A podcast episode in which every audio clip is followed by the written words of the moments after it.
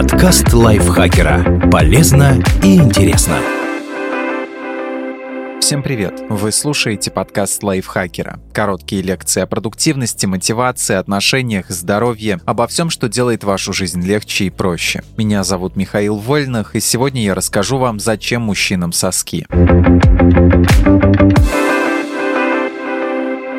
Соски у женщин вроде бы ни у кого вопросов не вызывают. Они нужны, чтобы выкармливать потомство. Но зачем они мужчинам? Начнем с того, что во многом мужчины устроены почти так же, как женщины, поскольку мы, грубо говоря, получаемся из одинаковых заготовок. Будет ли человек мальчиком или девочкой, определяется при оплодотворении. Если сперматозоид содержит X-хромосому, она совпадет с X-хромосомой яйцеклетки и разовьется плод женского пола. Если сперматозоид несет Y-хромосому, образуется комбинация XY и получится ребенок мужского пола. Но на ранних этапах развития внешне различить мужской и женский плод нельзя, потому что эмбрионы обоих полов выглядят одинаково вплоть до шестой недели развития в утробе матери. И тот и другой образуют зачаточные структуры, которые затем разовьются в мужские или женские органы репродуктивной системы, либо в редких случаях в оба варианта одновременно. Это называется гермафродитизм. Таким образом, в самом начале своего развития эмбрион имеет зачатки и влагалище и пениса. Позже у женщин из них формируются половые губы и клитор, а у мужчин щель зарастает и образуются члены мошонка. На память о тех славных днях, когда у мужчины было пусть и недоразвитое, но влагалище, у него остается промежностный шов, отчетливо заметная линия от кончика члена до ануса. Соски у мужчин имеются ровно по той же причине, что и шрам от примитивного влагалища. Когда эмбрион только начинает развиваться, у него появляются зачаточная грудь грудь и молочные железы. И когда происходит половая дифференциация и одни эмбрионы начинают отращивать мужские половые органы, а другие женские, соски уже есть и никуда не деваются. И в утробе матери и после рождения молочные железы что у мальчиков, что у девочек одинаковые. Более того, новорожденные обоих полов иногда могут производить так называемое неонатальное молоко, которое вскоре пропадает само собой. Это считается нормальным явлением. Функциональные различия между сосками женщин и мужчин проявляются только в период полового созревания. Ткань женских молочных желез начинает развиваться и приобретать способность к лактации, а мужские соски просто остаются как есть. При этом у некоторых мужчин в период полового созревания или в более позднем возрасте ткань молочной железы тоже может увеличиваться. Эта патология называется гинекомастией и проявляется примерно у 30% представителей мужского пола. Вызывается она гормональным дисбалансом, например, низким уровнем тестостерона или высоким уровнем эстрогена. Обычно гинекомастия безопасна, но не привлекательна с эстетической точки зрения, поэтому мужчины с ней идут на операцию по уменьшению груди. Вдобавок иногда мужчины также могут производить молоко. Это галактарея – спонтанное выделение молока, не связанное с родами. Оно довольно распространено у женщин, но случается и у мужчин в результате нарушения регуляции некоторых гормонов. Мужское грудное молоко содержит то же количество питательных веществ, что и женское, хотя это и редкое явление. Но если мужчинам соски с функциональной точки зрения в целом не нужны, почему они не исчезли в ходе эволюции? Ну, как говорит полиоантрополог из Американского музея естественной истории в Нью-Йорке Ян Таттерсол, их существование не требует реальных метаболических затрат, поэтому избавление от них не является эволюционным приоритетом. Проще говоря, соски у мужчин есть, потому что они им не мешают. Это же не хвост в конце концов. Более того, соски мужчинам, впрочем, как и женщинам, могут быть очень даже нужны для другой цели, как эрогенная зона. Поэтому если вам кажется, что они вам без надобности, то это просто потому, что вы никогда не пробовали их потереть.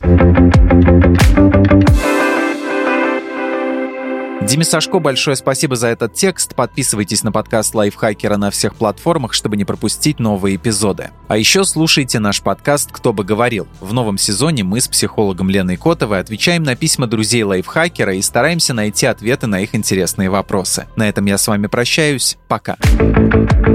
Подкаст Лайфхакера. Полезно и интересно.